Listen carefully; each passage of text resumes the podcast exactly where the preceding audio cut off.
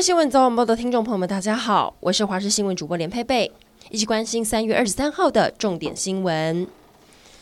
昨天深夜有很多地方都下起大雨，而且这回影响范围大，全台有雨。主要是因为华南云雨区往南移，目前南投、花莲、台中、嘉义、高雄山区都有大雨特报。北台湾也因此降温，甚至今天清晨最低温出现的台南新营只有九点五度。不过在明后天会逐日回升，到了周五全台各地会恢复温暖舒适的天气，暖热如夏，高温有机会来到三十度以上。只是很快的到周六晚上又有封面报道，周日北部转湿冷，南部也会略微转凉。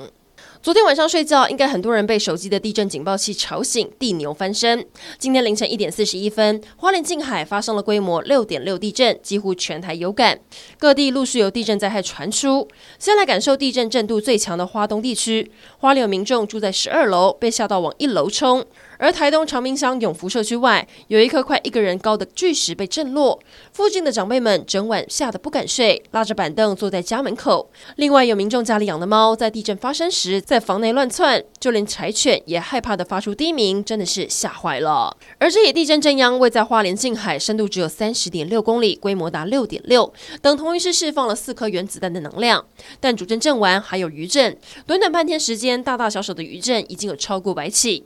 气象局地震测报中心主任陈国昌提醒，中南部有三大断层带，像是九重坑、大尖山、六甲断层，附近的人口多，都要小心。而花莲这起六点六地震，其实也是四十八年来最大，位置在花莲近海，其实相当靠近陆地，过去很少发生地震。未来三天内还是要小心，可能会有规模五到六的余震，甚至一年内可能会有中型余震。地震测报中心前主任郭凯文推测，这一次应该是海岸山脉造山运动所引发的地震。持续来关心乌俄战争进入第二十八天，南部港口城市马利坡大约还有二十万人受困当地，救援物资进不去，恐怕会爆发人道危机。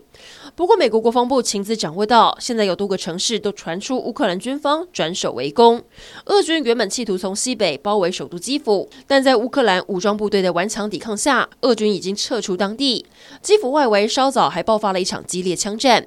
乌克兰军方声称，在激战后已经重新夺回首都基辅近郊具有重要战略地位的马卡里夫镇。而俄罗斯入侵没有重大斩获，现在传出白俄罗斯越来越有可能参战。恐怕将支援俄罗斯总统普丁。为了提升我国战力对抗中国，乌俄战争中被乌克兰大量运用反制俄国的标枪飞弹，其实国军也有服役将近二十年了。军方表示，这一款反装甲飞弹威力强大，总重量达二十三公斤，可以摧毁现代的所有战车，必须是双手并用才能同时将飞弹扛在肩上。然而陆军这回难得公开模拟器以及训练过程，也表示一位合格的标枪飞弹兵学历要大专以上，而且要训练大约一个月的时间。